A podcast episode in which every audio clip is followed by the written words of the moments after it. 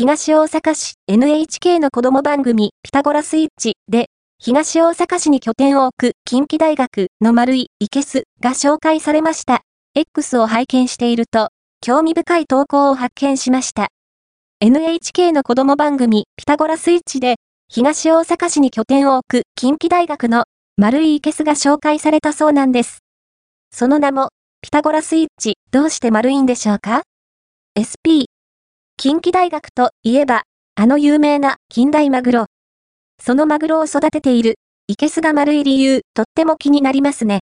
NHK の公式サイトの情報によりますと、大阪エリアでは、本日の午後6時40分から午後6時50分にも放送されるようです。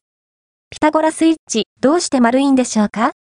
?SP、黒マグロ養殖研究の始まり、